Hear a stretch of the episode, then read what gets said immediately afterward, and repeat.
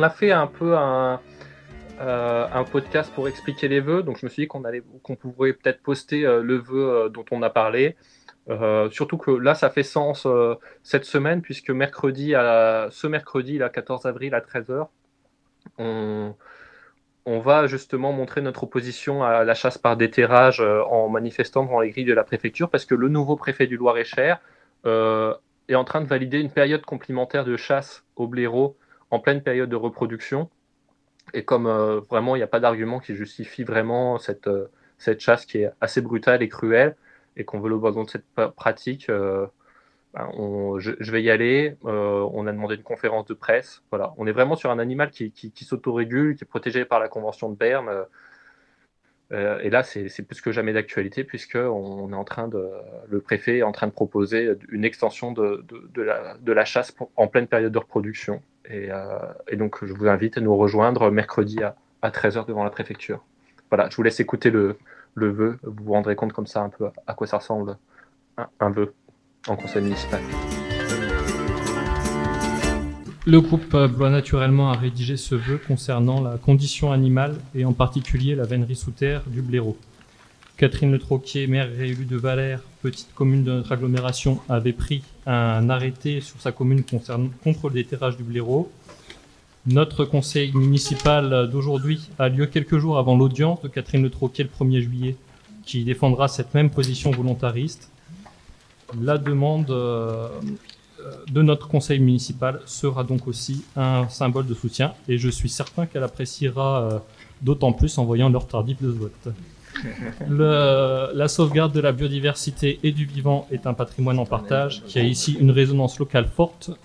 Le rôle de police du maire a toute sa place dans le cadre de ces sujets et il s'agit bien d'une démarche territoriale car d'autres communes dans l'agglomération ont prévu de présenter aussi notre vœu je m'interrogeais à savoir si le blaireau était un animal nocturne. Oui. Oui. Voilà. Donc, lecture de la proposition de vœux à l'intention de Madame Elisabeth Borne, ministre de la Transition écologique et solidaire.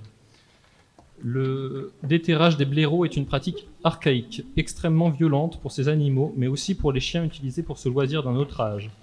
Aujourd'hui, cette chasse est malheureusement légale et peut même être et peut même être étendu par arrêté préfectoral à la période d'allaitement, de sevrage et d'élevage des jeunes, ce qui est contestable pour une espèce à faible taux de reproduction. L'article L424-10 du Code de l'environnement stipule pourtant qu'il est interdit de détruire ou d'enlever les portées ou petits de tout mammifère dont la chasse est autorisée. La LPO s'est appuyée sur son réseau international BirdLife pour comparer le statut du blaireau et sa destruction en Europe et une partie de l'Asie centrale. Le résultat est édifiant non seulement la France fait partie des derniers pays européens à persécuter les blaireaux, mais elle est la seule à autoriser leur déterrage en pleine période d'élevage des jeunes. Cette chasse est menée notamment au nom de la, prévention de la tuberculose bovine. Or, l'ANSES, dans un avis d'août 2019, affirme que la vénerie sous terre n'a aucun effet préventif sur la zoonose comme le confirme la situation au Royaume-Uni qui va cesser l'abattage massif des blaireaux et des bovins pour faire de la prophylaxie et développer la vaccination.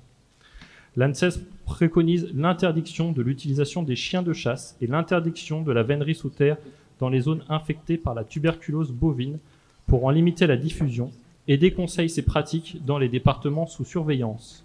Pourquoi cette simple précaution ne s'applique-t-elle pas dans les départements sous surveillance comme le Loir-et-Cher?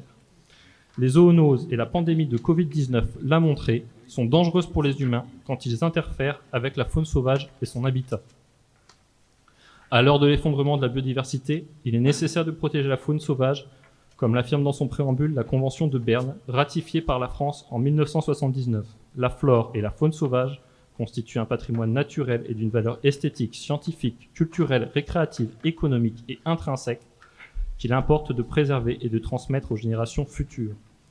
Le blaireau, non considéré comme espèce nuisible, est au contraire inscrit sur la liste rouge des espèces protégées par de l'Union internationale pour la conservation de la nature. L'espèce du blaireau s'autorégule et les pratiques de chasse des veneurs ne se justifient plus dans le contexte actuel. L'exemple du barin est à ce sujet significatif. Depuis 15 ans, la chasse au blaireau y est totalement interdite et les conséquences démontrent, comme chez nos voisins belges, espagnols ou italiens, qu'il n'y a ni surpopulation ni dégâts agricoles. La vénerie sous terre pour le blaireau est interdite dans les pays où il fait l'objet d'une protection légale et dans ceux où il est uniquement chassable au fusil.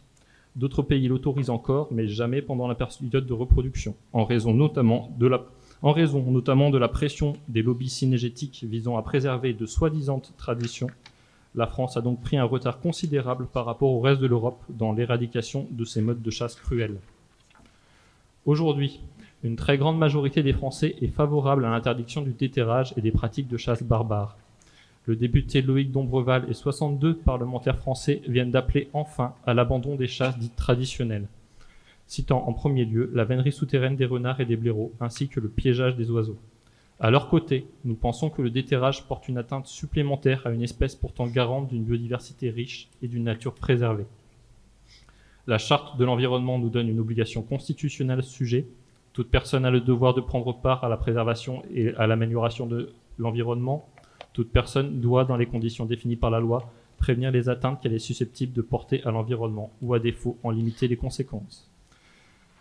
Toute personne a le droit, dans les conditions et les limites définies par la loi, d'accéder aux informations relatives à l'environnement détenues par les autorités publiques et de participer à l'élaboration des décisions publiques ayant une incidence sur l'environnement.